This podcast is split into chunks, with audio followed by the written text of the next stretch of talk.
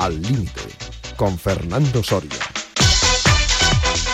Hola, ¿qué tal amigas, amigos oyentes de Al Límite en Radio Marca? Comenzamos aquí nuestro fin de semana al límite, hoy en versión reducida, puesto que mañana domingo no habrá la habitual tertulia por el Gran Premio de Japón de Fórmula 1.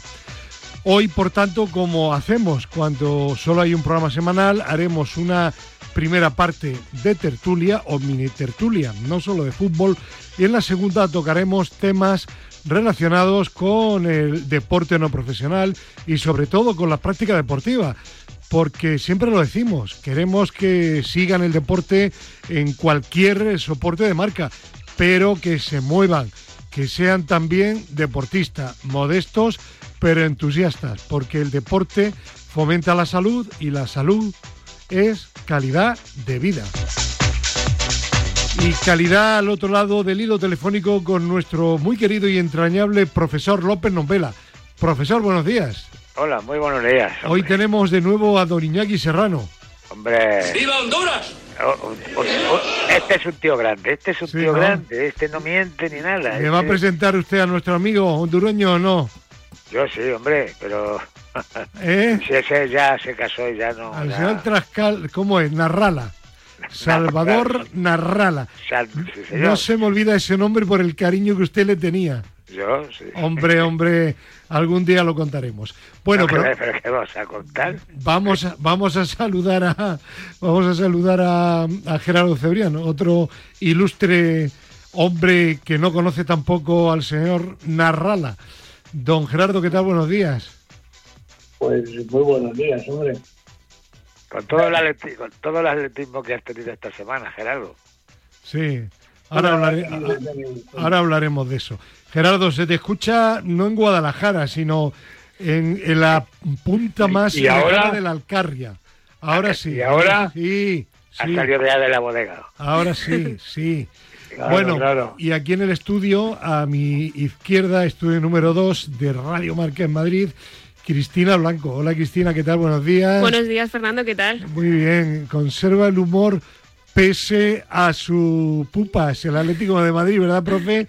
No, Luego hablaremos. cuidado, Lo que cuidado, no le pase al Atlético de Madrid, ¿eh? Hay que ver, increíble. Bueno, pues lo que no le pase también a Gerardo Cebrián, vamos a comenzar hablando de atletismo. Pues Vale. que esta semana eh, Chema Buceta, que hoy no puede estar, pero en directo, pero nos ha mandado un audio que luego escucharemos sobre la Copa Davis, pues Ah. me llamaba y decía, mm, sí, menos mal que no hice caso a Gerardo Cebrián, porque no hubiera visto ninguna prueba de la Diamond League y sin embargo se batieron no sé cuántos récords nacionales, récord del mundo, récord de Europa, dice, fue un, un espectáculo. Digo, bueno, eh, Gerardo Ce- Cebrián no solamente se equivoca y gravemente cuando habla de fútbol, sino que luego lo contaremos, sino que también de vez en cuando se equivoca de atletismo, ¿no? No, no, no, No. me equivoqué nada. No, a ver, eh, No, me defiéndete. Gerardo, defiéndete. Para hablar de atletismo hay que saber de atletismo. ¿Es una Eh, indirecta punto. para Chema Buceta o no? No para todo el mundo. Ya. Eh, vamos a ver, si a ti te dicen dos récords del mundo, eh, 14 mejores marcas mundiales, Ujú. 21 récords nacionales, y dices, bueno, pues estadísticamente es una gran competición. Pero luego eh, te dicen, de los récords del mundo, eh, uno es Duplantis, que lo está intentando todos los días. Otro es en carreras de mujeres, que ya se ha batido dos veces este año. De los récords nacionales, eh, de los 21, 13 se obtienen en dos pruebas, el 1500 y el 3000 de hombres. De las plusmarcas mundiales, que fueron 14, plusmarcas, o sea, mejores marcas mundiales del año, que fueron 14, 11 fueron en carreras. Eh, entonces eh, dice, bueno, es que no solamente había pruebas de carreras. Dice, no, hombre, había pruebas de todo, había saltos, Mm. había lanzamientos, tal. ¿Y qué ocurrió en esas carreras? En, esa, en esas otras pruebas. Pues lo que yo preveía, Ya. que, que no hubo absolutamente, eh, vamos, que la gente mm, fue a la final de la Diamond League porque tenía que ir Ya. porque evidentemente cobran un dinero, pero mm, la competición, por mucho que nos digan, no fue buena. Lo que ocurre que fueron dos días. Y de los dos días, el primero, que fue cuando hablé con Chema, pues coincidíamos las dos. Y el segundo me preguntó, ¿y qué tal para mañana? Digo, supongo que igual que hoy.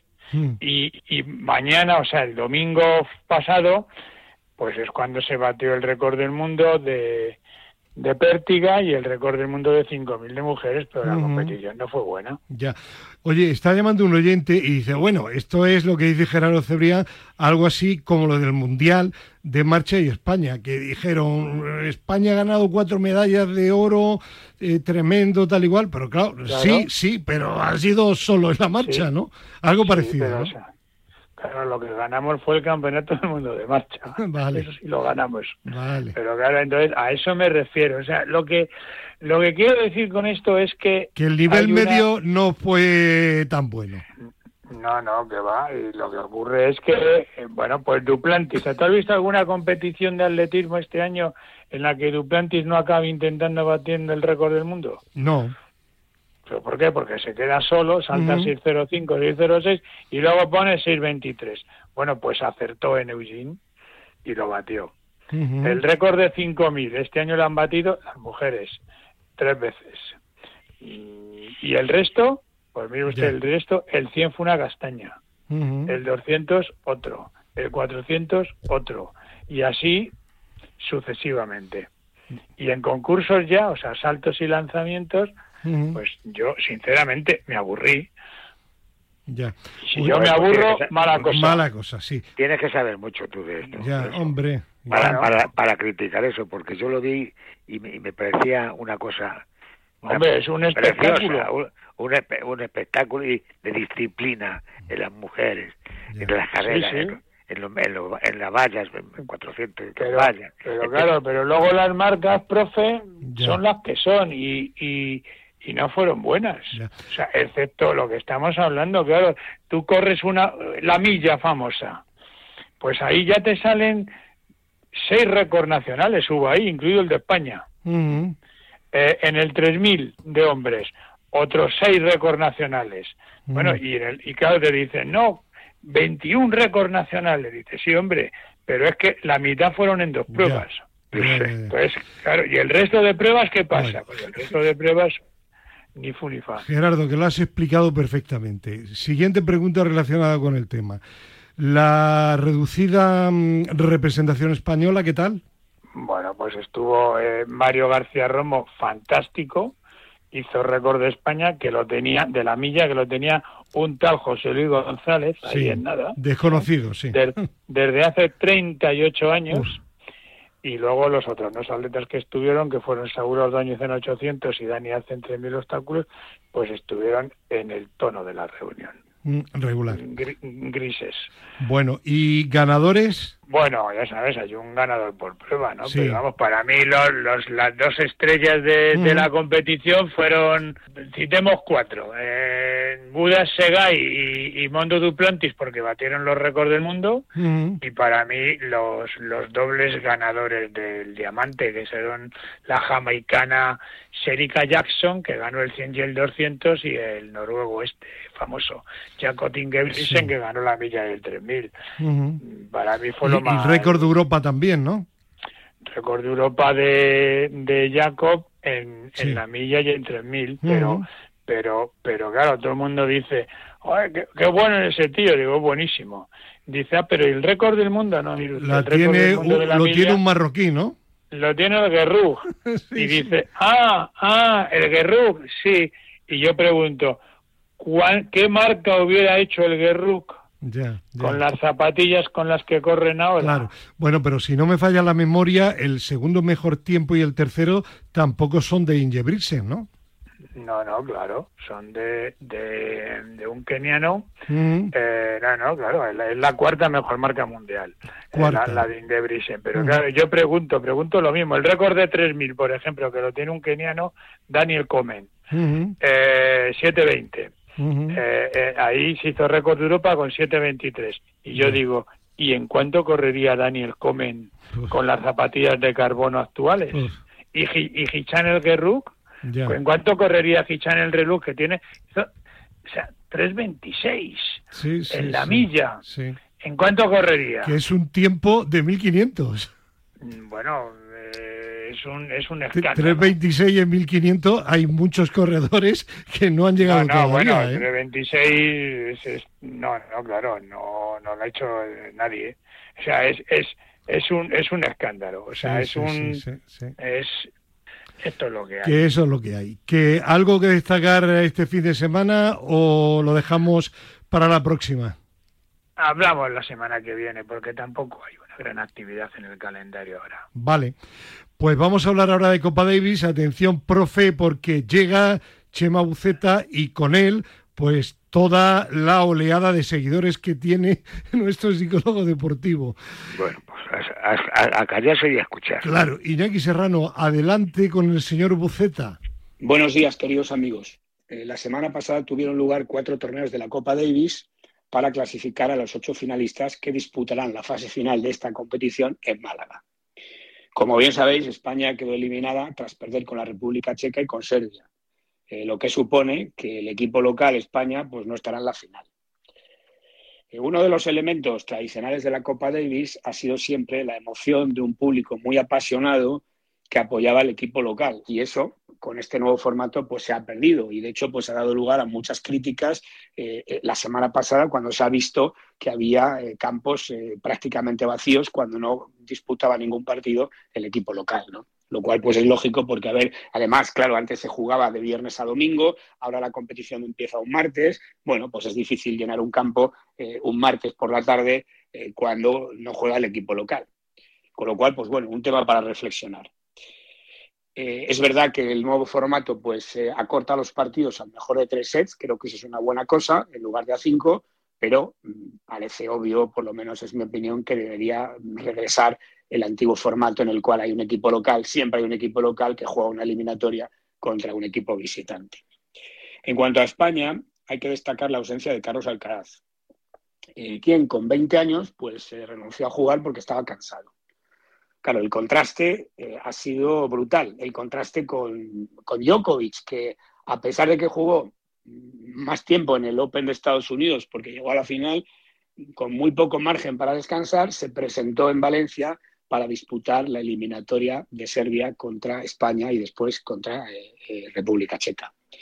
Eh, con 37 años. Entonces, bueno, pues eh, realmente es un poco decepcionante o bastante decepcionante, diría yo, que un Carlos Alcaraz renuncie con 20 años porque necesita descansar. Empezamos mal. Carlos, si quieres ser un verdadero líder en el tenis español, pues tienes que estar en la Copa Davis, porque es la competición que más sigue la gente y es en la competición en la que representas a España. En fin, un, un tema, otro tema para reflexionar. Y con esto, pues me despido de vosotros, queridos amigos. Un besazo para Rosa y un gran abrazo para Pepón. Hasta pronto. Adiós, Chema Buceta. Adiós, Chema, ilustre. Pepón, eh, Rosa, etcétera, etcétera. Que nada, que tenía, tenía interés, tenía antojo Chema Buceta de hablar de Copa Davis. A ver, algo que añadir, eh, Gerardo. Hombre, es que eh, está muy acertado, Chema. Hombre, Eh, casi siempre. A ver, es que eh, es grave.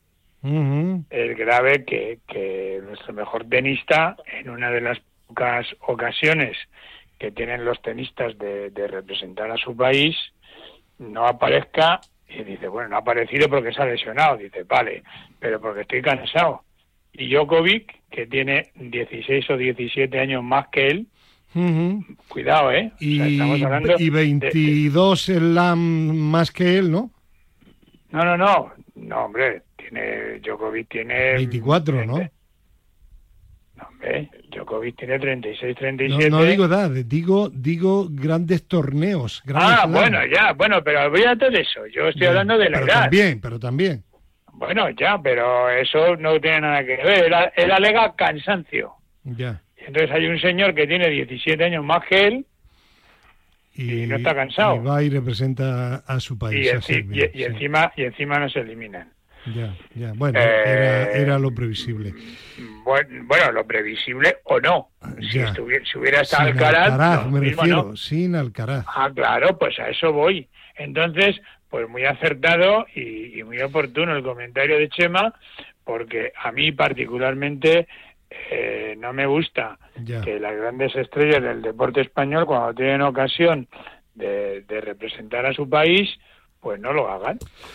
Pues está muy claro. Yo coincido contigo, coincido con Chema Buceta y esperemos a ver qué pasa la temporada que viene con la Copa Davis.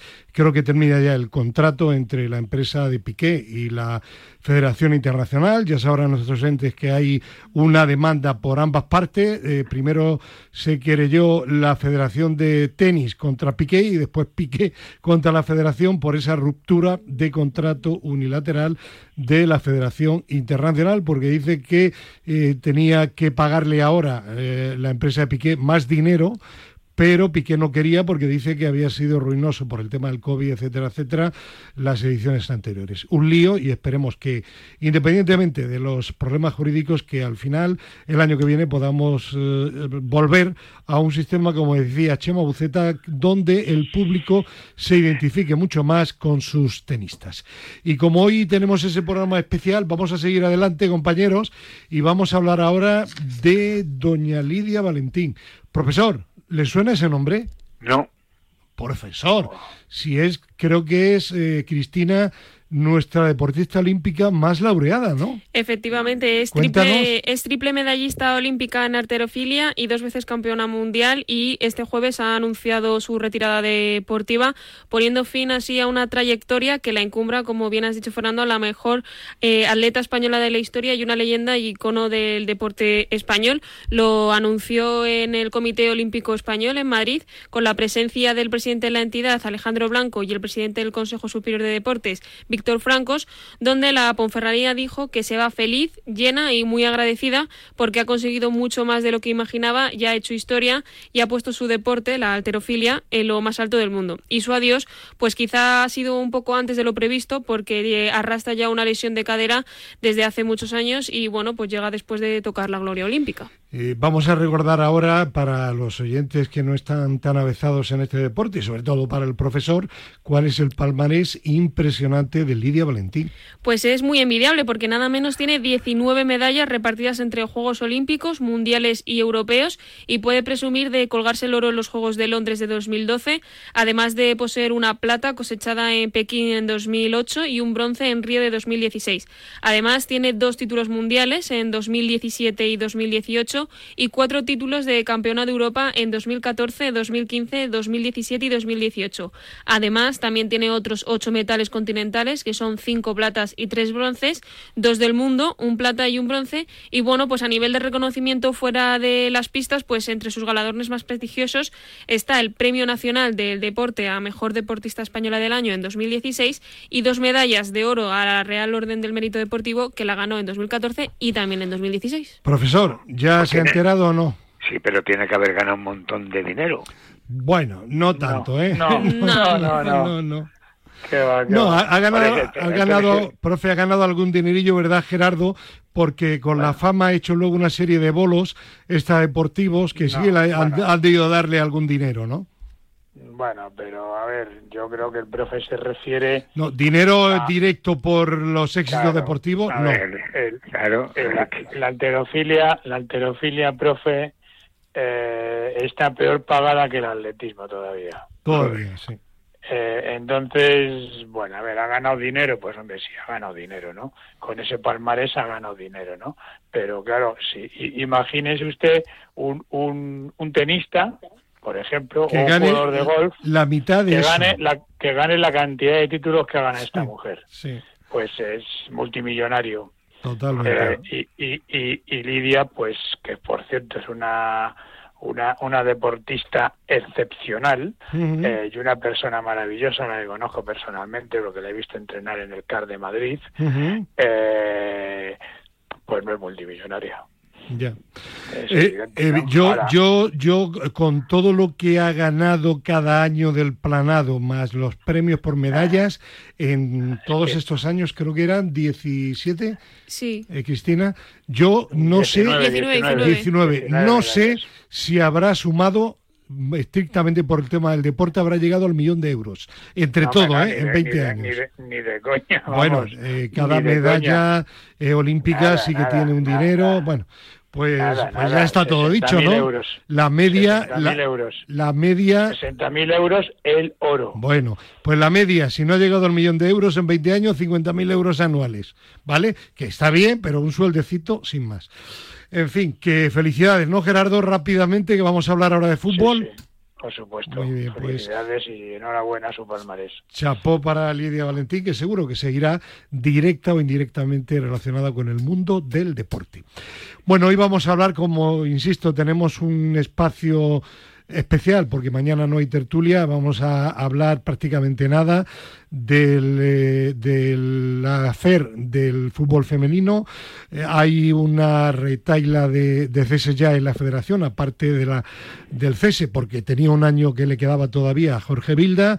Han cesado al secretario general, han cesado también al director de integridad de la Federación Española y se habla de que pueden incluso cesar después de los dos partidos, el que se jugó el viernes contra Suecia y el que se va a jugar el martes contra Suiza aquí en España, en el estadio El Arcángel de Córdoba, a la seleccionadora Monse Tomé, que si dijimos que no había razones objetivas, o al menos no las habían explicado para cagarse a Jorge Vilda, pues ya me dirán ahora si se la cargan, que tampoco es definitivo a la seleccionadora. Pero es que, per- permíteme un, un inciso. Sí, pero muy breve, profe. Eh, no, no, venga, llama- estás hablando de la Tomé. venga, sí, sí. Es que, es que no la veo yo con un desparpajo. Sí, pero no estamos hablando, profesor, de su capacidad de expresión. Estamos hablando de su capacidad. Vamos a esperar al partido de Suiza y hablamos de los dos partidos, de los resultados y hablamos si la cesan, que Pero- es un rumor no confirmado, eh, y termino, Pero- ¿eh? y ya dices lo que quieras tú también, Gerardo, que con todo este mare magnum y tal, prefiero esperar al partido con Suiza y hablar más tranquilamente la semana que viene. Me callo. A ver, mm, eh, vale, con respecto a, a la seleccionadora, correcto. Eh, pero los otros ceses que ha habido ya se pueden comentar. Eh, es evidente, es evidente que algo pasa, Mm, que hay algo más, algo que no ha trascendido a la opinión pública. Pero que Mm. lo digan, Sí. porque, te- porque No, claro, ahí voy. Eh, están Entonces, porque- antipáticas ante, la- ante la... el- No, el- yo, el- yo, yo no me atrevo a calificarla de ninguna manera, pero lo que es evidente es que cuando hablan de reformas estructurales, que todo el mundo estamos pensando que son aspectos técnicos, resulta que, que han conseguido cargarse al secretario general, ni más ni menos, que es la segunda persona en poder detrás de, de Rubiales y al director de integridad. Por lo tanto, mm, lo que yo he hecho en falta aquí Claro, lo que yo he hecho en falta aquí es que alguien diga, no, mire usted, es que es por esto, por esto, Sí, por sí, esto, sí, por sí, esto y por sí, esto. sí, sí. Claro, que Y eso es lo que no sabemos. Pues eh, la semana que viene, si os parece, una vez Bueno. que lo deportivo haya finalizado, hablamos también de la parte deportiva y eh, y de la parte estructural. ¿De acuerdo? administrativa, claro, claro. Muy bien. Pues la semana que viene, sí o sí, bueno, si no, si nos deja la dirección de Radio Marca, que espero que sí, porque no se ha dicho eh, sobre este tema ni sobre ningún otro, ninguna barbaridad aquí en la tertulia límite de Radio Marca. Aquí Bueno, no, aquí aquí, en el límite no, Bueno. pero ahí... Profe, ahí- déjelo ahí. Vale. Vamos a hablar ahora brevemente, vamos a hablar ahora brevemente de, de fútbol. Eh, primero Champions, eh, primera jornada, dos equipos españoles ganaron, uno por chiripa, como se suele decir, el Real Madrid, con gol de Bellingham en el 95, el Barça que golea con Joao Félix, empate del Atlético de Madrid, de la Real Sociedad y también del, del otro equipo del Sevilla. Del Sevilla. Sevilla. Bien. Bueno, pues eh, profesor, usted primero. Para usted, mm, referido a, a los españoles y no españoles, lo mejor y lo peor de esta primera jornada. mí. Sí, ¿qué le gustó y qué no le gustó? A mí me ha gustado que ganara el Madrid en los cinco últimos minutos. Ya, ay, qué gracioso. No, como, ¿cómo que- como usted del Barça. gra- Bueno, pero ¿qué destacaría esta jornada? Venga, profe. nada, la ilusión que tienen al empezar y que, y que va la gente creyendo que, uy, el que nombre más feo. Pues a ese le ganan, pues no, pues al de nombre feo te, te pone firme. ¿Me entiendes? Pues, pues estamos, no que no estamos hablando con que ya no hay eh, selecciones o que- equipos de, de las cuevas, que ya no hay de eso. ya, Ya hay gente que está muy preparada y viene y te, y te, y te, asu- te lía. ya. Y esto es lo que Yo- se está. Eh, sí, Gerardo. Yo destaco eh, el buen papel del Barça. Eh, a mí el Madrid me gustó, a pesar de ganar en el 94. Bueno, no, pero, Eh, si, pero si vamos a tener... Profe, de- del partido- déjele que termine a Gerardo. El, el- el partido no mereció llegar al minuto 94 con Pues claro que ¿no? no. Destacaría eh, la primera parte y, y bueno y más más más de y parte de la segunda de la Real Sociedad y la tremenda mala suerte del Atlético de Madrid Mm, que empata en el último minuto y le empata el portero del equipo rival. sí, De, de un cabezazo. minuto 95 creo que Claro, fue. entonces eh, eso es lo que destacaría. Luego, mm, bueno, vi otro partido, ¿eh? Sí. vi el Bayern, ¿eh? y me encantó. Vale, ¿eh? pero rápido, Gerardo. No, no, ya está, me encantó. Punto. encantó el Bayern. Vale.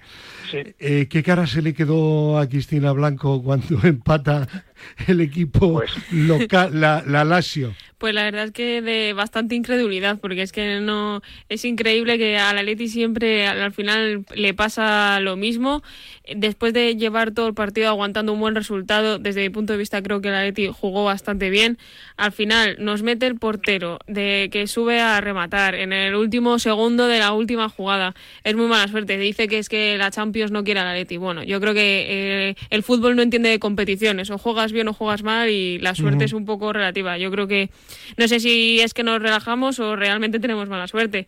En cuanto a- al Madrid, yo creo que ese, y no es porque yo sea el Atleti, pero creo que ese gol no voy a decir que fue de chiripa, pero no, pero fue un poco de, sí, eso sí que fue buena suerte al final, porque no creo que hicieran un, un par- eh, fue un partido de empate, no creo que para ganarlo y el Barça, bueno, Hombre, es que dos se dio ahí un festival. No. Sí, sí. Bueno, palos, eh, hoy, hoy vamos a hablar únicamente de la jornada de Liga de Primera División de un partido y que tiene relación también con el Atlético de Madrid. Y me explico, en primer lugar porque hay poco tiempo y en segundo porque después del papelón de nuestros compañeros tertulianos la semana pasada, pues mejor esta semana no hablamos nada más que del partido de la semana. Oye, ¿Qué pasó? Recuerdo, hago moviola mental. Partido del Atlético de Madrid. Aquí se dice, hombre, hombre, el Atlético de Madrid golea. Lo dijo hasta, hasta lo dije yo. Gerardo, sí. Y dije yo, digo, bueno, ojo que con la suerte que tiene está en el mejor momento, le mete 0-7 al Rayo, va a jugar contra el Sevilla último, el Sevilla ficha a Sergio Ramos y al final el partido aplazado para diciembre. Digo, tendría que haber dejado algún gol del Rayo Vallecano. Bueno, pues el Atlético de Madrid pierde 3 a 0 después de los pronósticos de nuestros tertulianos. Tanto es así, eso- profe, que Pedro Calvo yo creo que hoy no está de la vergüenza que le daba. 3-0, 3-0, 3-0 dije yo que iba a ser el resultado, ¿eh? Sí, pero al revés, dijiste tú. Claro. Y bueno, y luego, y luego el Barça, digo yo, tengo la, la, el presentimiento de que va a ganar y va a ganar bien el Barça. Y vosotros, no, Bueno, no, bueno, tú eso no lo dijiste, no. ¿eh? ¿Cómo que no? No, lo Oye, dije. oye, ¿qué tra- qué No, no, no, Sí, no, sí, no, no, sí, tú no lo dijiste. Lo eso, dije, ¿eh? está grabado, ¿eh? no, no, Dice Iñaki nada, Serrano Fernando. que lo dije, ¿vale? No, bueno, señor Fernando, en hecho todo caso, no te mojas nunca. lo relevante no fue lo que yo dijera, sino ¿cómo lo que dijisteis vosotros, que era en Pero tú nunca te X2, mojas. Tú X2. nunca te mojas. No, dijimos, dijimos que teníamos la corazonada que el Betis empataría. Ya, pues Y mira. lo dijo Pedro, lo dijo el profe y estuvo lo a yo. punto, estuvo a Y punto, tú, ¿eh? y tú, y tú, claro, tú nunca te equivocas. No, no. Porque, ¿sabes? Porque tú Eh, nunca opinas. Cri- Cristina, tú estarías contenta porque al menos partidazo de Joao Félix, ¿no? Bueno, sí, ahora empieza a jugar. Es que, sí, es que me, pare- me parece Lo increíble. Sí, sí, sí. claro. O sea, yo creo que simplemente que no le apetecía estar en el Atleti porque no es normal que Eso- fuera juegue bien y en casa jugaba mal. O sea, no, no es tenemos- una Cristina, eso es una obviedad. Claro, pues ya Sí, está, por sí. eso es... Parte culpa suya, sin duda.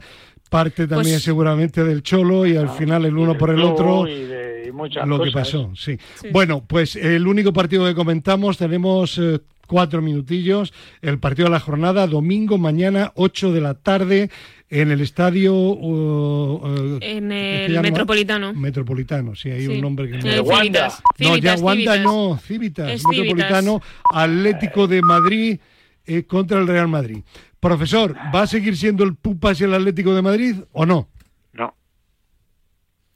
Hombre, Joder, profe. No, no, pero. Profe, no, no me asuste.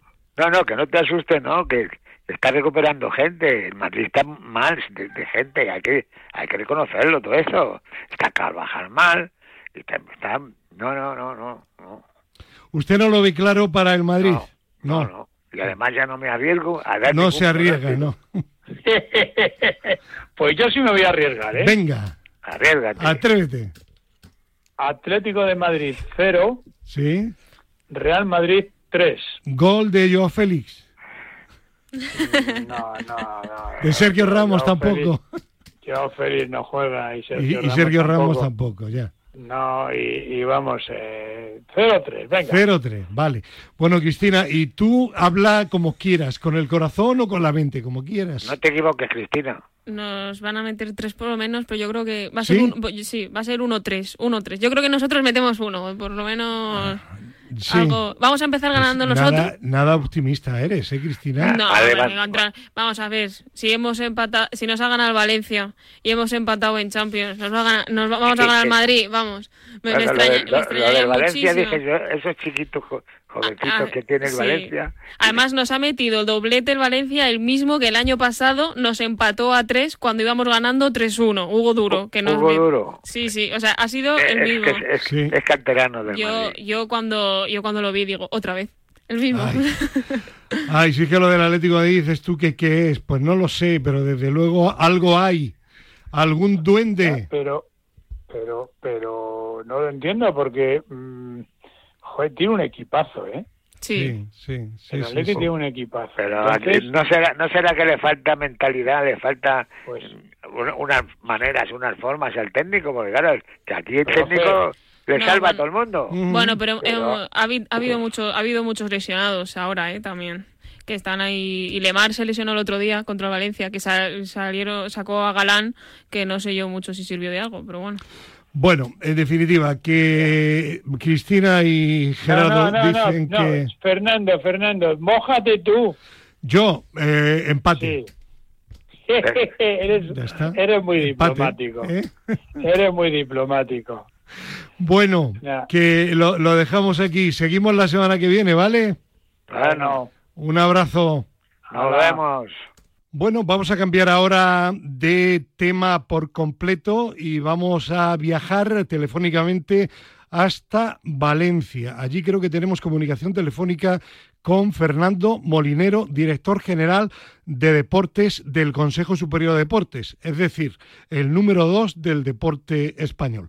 Don Fernando Molinero, ¿qué tal? Buenos días. ¿Qué tal? Buenos días. Qué buena tierra Valencia, ¿no? Así es, además, como es mi tierra, estoy Claro. encantado de estar, encantado de estar por aquí. Qué mejor escenario. Claro, un fin de semana además eh, de gala para el deporte a nivel europeo en Valencia con unas jornadas de directores generales del deporte de la Unión Europea. Eh, ¿Cómo ha surgido esta iniciativa?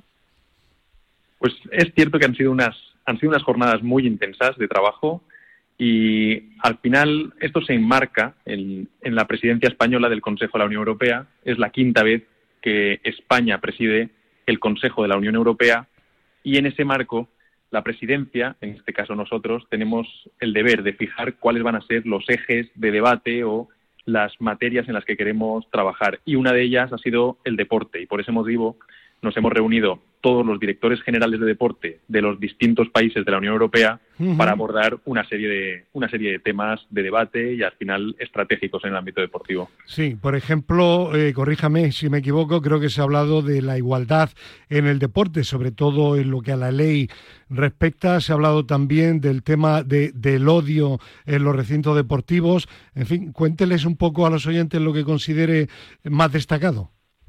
Pues lo hemos estructurado en, tres bloques principales. La primera parte de la reunión la abordamos con los diferentes directores generales en materia de igualdad de género en el deporte.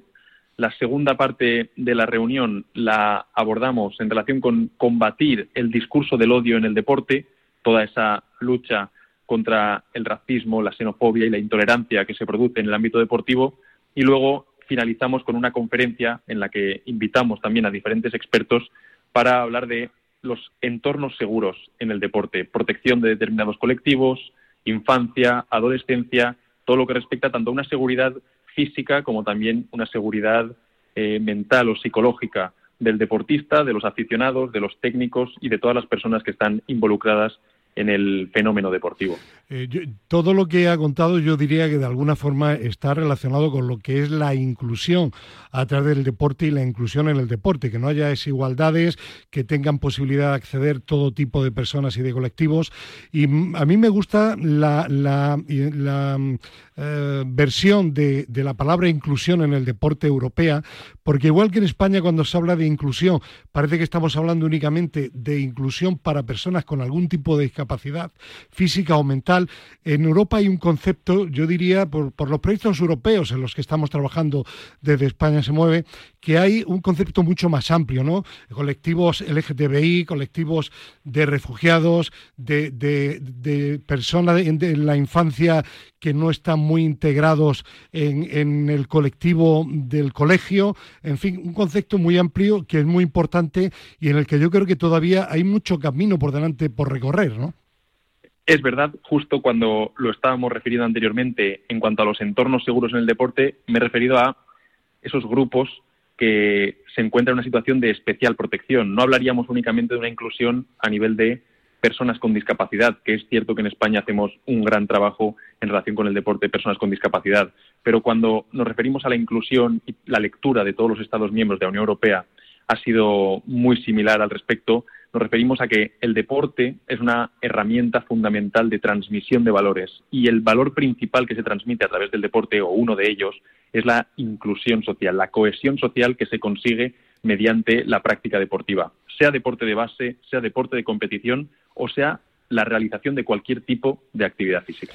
Y en todo ello me consta que España pues es un auténtico adelantado en, esta materia porque uno de los objetivos del Consejo Superior de Deportes en el que se encuentra como número dos desde hace mucho tiempo y sobre todo en esta legislatura ha estado referido a esa inclusión a través del deporte. Eso es, en el Consejo Superior de Deportes estamos convencidos de que la línea estratégica que tenemos que seguir es que una ciudadanía activa es una ciudadanía saludable y por eso trabajamos también desde un punto de vista estratégico en que la mayor, el mayor número posible de personas practique deporte en España. Ese sería el mejor objetivo, porque entendemos que la ciudadanía, mediante la práctica de actividad física y la práctica de cualquier tipo de deporte, es una ciudadanía más sana, estrictamente en el término de la palabra, pero que además transmite esos valores de inclusión, esos valores de cohesión social, de cohesión territorial y que son los mejores valores que se pueden transmitir a través del deporte y en general en todos los sectores de la sociedad.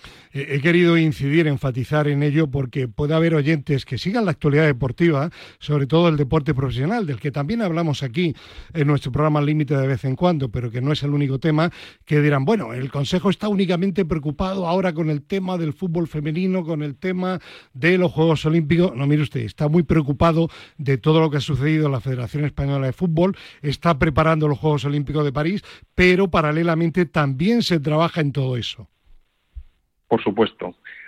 Es cierto que hay algunas actividades que son más mediáticas que otras. Podríamos hablar de deporte profesional, de fútbol profesional y que tienen mucho más altavoz que otras prácticas deportivas. Pero nosotros lo que somos es el Consejo Superior de Deportes, no el Consejo Superior del Fútbol. Es decir, atendemos toda la práctica deportiva que se produce en España. En España, para los oyentes que no lo sepan, hay 66 federaciones deportivas, además de diferentes ligas profesionales, y nosotros tenemos que estar presentes en todas ellas y no únicamente en la práctica de deporte de más alto nivel.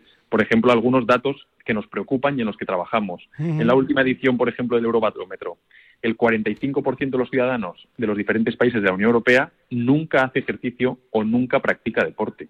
Entonces, eso es un hecho que a nosotros como Consejo Superior de Deportes nos tiene que preocupar y que ocupar y es, vamos, que a nadie le quepa ninguna duda de que en ello estamos trabajando.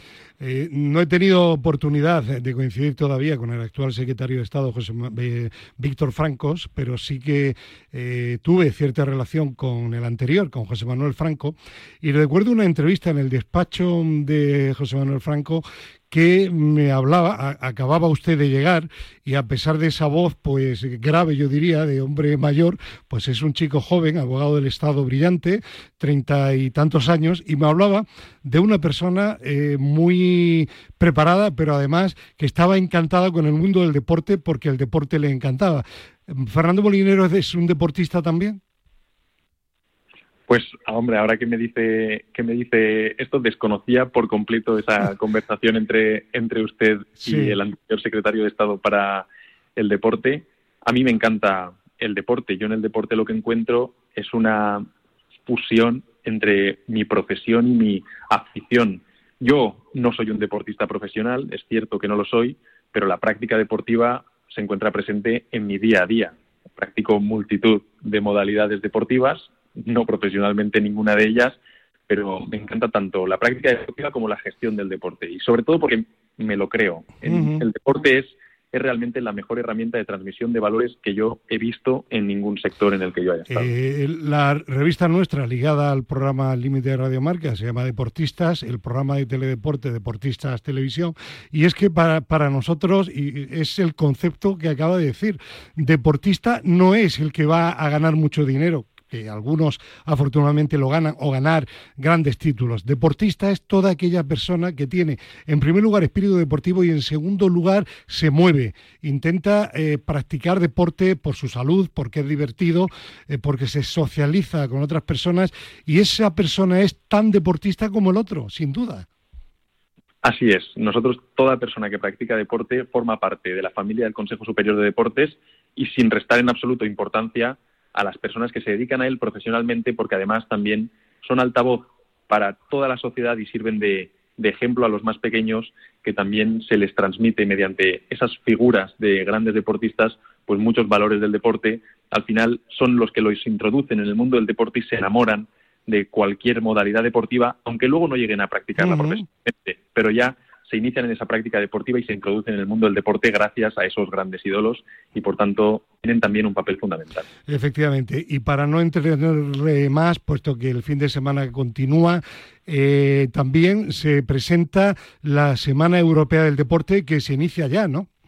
Sí, la Semana Europea del Deporte es una iniciativa de la Comisión Europea que se da simultáneamente en todos los países de la Unión Europea y es del 23 al 30 de septiembre. El objetivo es un poco el que hemos estado hablando, que todas las personas se vean involucradas en la práctica de la actividad deportiva y tenemos la suerte, o al menos yo el estar por aquí por mi tierra, de que la inauguración se produce en la ciudad de Valencia. Entonces tenemos la, la, la, mañana ya encontraremos diferentes actividades no solo en Valencia, sino en todas las, las ciudades de, de España después de la inauguración y también en otros países de la Unión Europea. Y queremos eh, contando aquí en nuestro programa Límite de Radio Marca, pues eh, Fernando Molinero, director general de deportes del Consejo Superior y deportista en activo, que declaro, muchísimas gracias por su presencia en el Límite en Radio Marca y que disfrute del deporte de las reuniones con gente del deporte y sobre todo de esa maravillosa tierra valenciana. Un abrazo y gracias. Muchísimas gracias a ustedes. Adiós. Bueno, pues seguimos adelante y vamos a hablar ahora con Marc Decler. Don Marc Decler, ¿qué tal? Buenos días. Muy buenos días, Fernando, ¿cómo está usted? Y vamos a hablar de momento en calidad de hombre del pickleball. ¿Se puede decir que ex vicepresidente de la Asociación Española de Pickleball? Bueno, casi, casi, eh, aunque suena un poco mal, pero casi, efectivamente. Ya mm, pocos días me quedan como vicepresidente de la Asociación Española de Pickleball. Porque como contamos aquí en su momento, el pickleball se va a integrar, se está integrando ya dentro de la Federación Española de Tenis. Eh, tenemos también comunicación telefónica Fernando Soria Hernández de España se mueve. Fernando, hola. Sí. Y tenemos sobre todo comunicación telefónica con el, después de haber estado con el director general de deportes, con el presidente de la Federación Española de Tenis y ahora también de Pickleball, don Miguel Díaz. Presidente, ¿qué tal? Buenos días. Hola, ¿qué tal? ¿Cómo estáis? Pues cuéntele a nuestros oyentes cómo empieza esta relación, creo que de amor deportivo, entre su federación y el pickleball.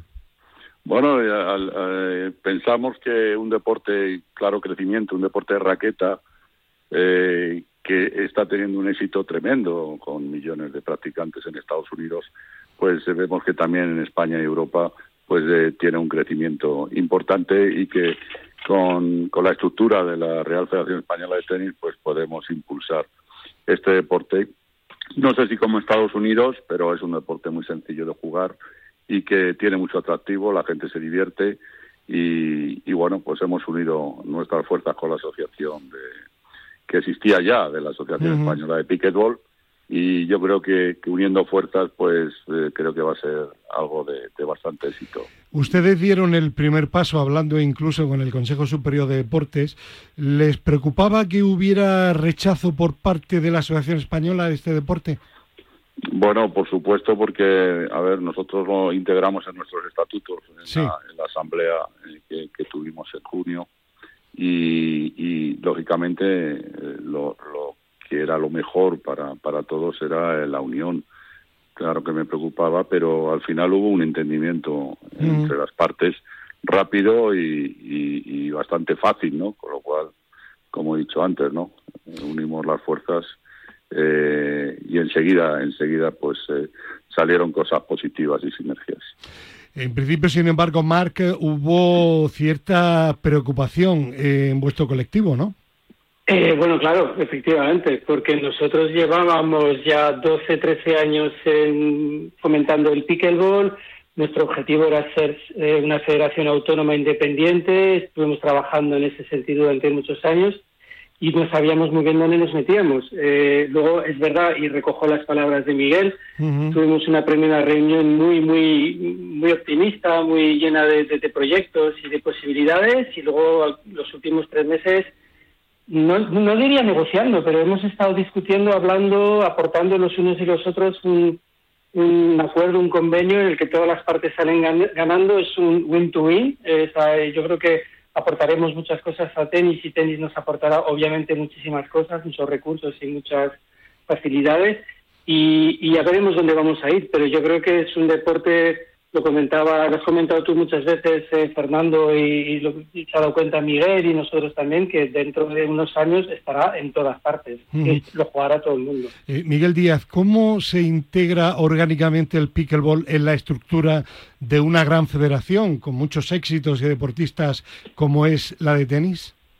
A ver, nosotros nosotros tenemos otras modalidades también, tenemos el tenis en silla, tenemos el tenis playa, y, bueno, pues al final una, una junta directiva primero y después una asamblea general por la aprueban en, en cuando el cambio de, los estatutos, como he dicho antes, ya, ya lo hicimos en el mes de junio. Después, eh, lógicamente, hay que poner recursos para que esos deportes pues que, que crezcan, ¿no? Y, yo creo que en este apartado nosotros tenemos una, una, una red de clubes tremenda con más de 1.300 clubes federados con lo cual son 1.300 eh, eh, potenciales eh, clubes con, que pueden tener pistas de pickleball en el futuro y bueno pues unos 3 millones de practicantes al tenis y otros tantos de pádel de otra federación pues que también puede tener su atractivo este deporte nuevo no con lo cual daremos también servicio a nuestros clubes y yo creo que es, eh, puede ser algo algo también atractivo para jugadores y para todos los aparte de los miles de practicantes que ya hay de, de pickleball en España, ¿qué espera su federación de este deporte?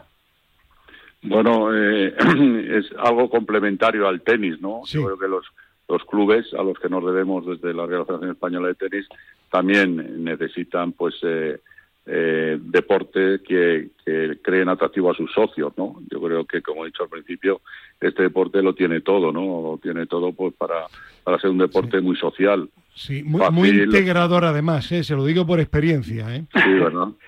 Pues, eh, y precisamente, pues, entendemos que que puede ser un servicio a, todos los clubes y lógicamente que son nuestra razón de ser ellos y, los y los jugadores no yo creo que, la integración va a ser muy positiva y provechosa para todos no en cuanto a la creación de torneos licencias y servicios a los clubes, como he dicho. Eh, Marc Decler, y vosotros el pickleball, aparte de mayor presupuesto económico sin duda, ¿qué esperáis, qué le habéis pedido a la Federación de Tenis de Don Miguel Díaz? Pues eh, hemos pedido, pedir, pedir, no hemos pedido así nada concreto, eh, sí que hemos... Nada bueno, sí, sí, muchas cosas obviamente, pero yo creo que lo que más pedimos es que, que, el pickleball se respete como, como modalidad deportiva como lo que es, que no es un no es un deporte, no es pádel, no es tenis, no es badminton, no es tenis de mesa, es un deporte eh, per se y como tal, eh, además es un deporte que, que yo creo que es perfecto para el inicio de cualquier otro deporte de raqueta, porque la raqueta es pequeñita, la bola es manejable, eh, y entonces desde el pickleball las personas podrán ir a tenis, a pádel, a, badminton, a cualquier otro deporte. Y como tal, yo creo que tiene una serie de, de, perfil o, una serie de, requerimientos que hace que es un deporte que, necesita mm, seguir en esa línea. No puede ser eh, integrado en otro tipo de modalidad deportiva. Tiene su propia modalidad deportiva y yo creo que desde el primer momento Miguel lo entendió y nos lo concedió y así vamos a seguir juntos pero en paralelo, en el sentido que mm, cada deporte va a aportar al otro. Aportaremos licencias, aportaremos jugadores, aportaremos técnica, aportaremos, aportaremos también más gente, más masa social de gente que pueda practicar deportes de raqueta. Eh, no, más o menos lo, resumiría sí. Desde luego, cuando las dos partes se entienden tan fácilmente, pues la verdad es que es una delicia y en definitiva es bueno para uno y otro deporte. Yo lo que le puedo decir al presidente de la Federación Española de Tenis, que soy un modestísimo practicante de pickleball, que hablo con gente de la calle, no con los directivos, que les encanta poder estar dentro de un organigrama, una estructura tan importante como es la del tenis y que están muy, muy ilusionados en esta aventura, en esta relación de amor deportivo eh, que seguramente va a durar mucho tiempo y que va a ser muy interesante para las dos partes. Yo no sé, Miguel Díaz, si quiere usted añadir algo más. Bueno, me alegro de tus palabras y, bueno, eh, al final, de cara a los próximos meses y el próximo año, pues se pondrá en marcha pues eh, una estructura que permita crecer el deporte. Haremos campeonatos de España individuales, vamos, individuales por parejas, individuales mixtos, y también por equipos, por comunidades, es decir, una estructura de, torneos también importante en cuanto a, que cualquier practicante que quiera ir un poco más que solo practicar en su en su club, porque pues pueda tener un circuito donde competir por toda España, ¿no? Habrá un ranking eh, en el que se clasifique a todos los jugadores y jugadoras, bueno, yo creo que es un trabajo bonito que, que puede dar sus frutos, por supuesto. Yo estoy convencido de que sí, conociendo sobre todo a la gente del pickleball y también del tenis. Por ejemplo, aquí en Madrid eh, es un encanto y un gran gestor, Tati Rascón, que es el presidente de la madrileña, que ahora tendrá también potestad sobre el pickleball en, Madrid. Eh, Marc, que seguimos hablando ahora nosotros de España se mueve, despedimos a don Miguel Díaz, presidente de la Federación Española de Pickleball, y únicamente, Miguel, antes de la despedida, le voy a pedir que le traslade un fuerte abrazo a un gran amigo común que tenemos. Sí. Eh, pero, pero se lo voy a pedir como amigo, porque si tengo que dar toda la relación de cargos que tiene, tiene todavía más cargos que usted. Es presidente de UFEDEMA, secretario ah. general de ADEP, presidente de Tiro con Arco y no sé cuántas cosas más. a don Vicente Martínez Zorga. Es muy amigo mío, sí. Me consta. Pues trasládele el abrazo y otro para usted. Muchísimas gracias. Muchísimas gracias, un, abrazo. Gracias a vosotros, un abrazo. Adiós, adiós. Bueno, pues Marc, vamos a hablar ahora de tu otra faceta, España se mueve. ¿Te parece, Fernando? Sí, perfecto. Y quedó pendiente lo de tu viaje a Portugal. Cuéntanos. Sí, pues estuvimos en, Lisboa el, eh, la semana pasada, el, el, viernes y el sábado, en el marco del proyecto Path for Youth, que está liderando la, Federación Valenciana de Padel. Y aquí lo que se buscaba es eh, compartir las buenas prácticas y la metodología de trabajo que tiene la Federación Valenciana en el ámbito de la aplicación del pádel en personas con discapacidad. Entonces, bueno, se está trabajando con, entidades de varios países, de Portugal, eh, eh, de Croacia, de Italia, y lo que se buscaba era, pues, después de varios meses en los que los socios portugueses, el Gimnasio Club Portugués, ha estado trabajando allí con un grupo de, de, jóvenes con discapacidad, eh, enseñándoles los, los, conceptos básicos del pádel y ahí, bueno, y, fomentando también eh, ese lado pues eh, social, emocional, psicológico. Y lo que hemos hecho es este fin de semana pasado, pues hacer un torneo inclusivo de pádel y lo, una de las cosas más bonitas ha, ha, sido que no solo han participado, han jugado entre sí esos jóvenes con discapacidad, sino que luego también se hicieron parejas mixtas en las que compitieron pues personas con y sin discapacidad. la verdad es que fue una experiencia muy bonita. Mm. Eh, Marc, ¿algún tema más que tengas que añadir referente a los proyectos europeos y España se mueve?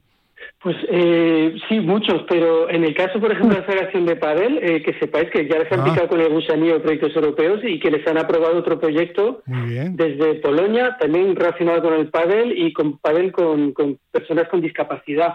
O sea que una vez que metes un pie en un proyecto europeo es difícil sacarlo, es más, metes los dos. Y es lo que está pasando con, con ellos y con todas las personas entidades con las que estamos. También hay algún proyecto de pickleball, ¿no? Sí, eso, y luego hay, nosotros tenemos un proyecto de pickleball aprobado también, estamos a la espera de las firmas oficiales para hacerlo también oficial, pero hay un proyecto que está presentado esta vez desde Turquía y trata más temas relacionados con colegios y con universidades.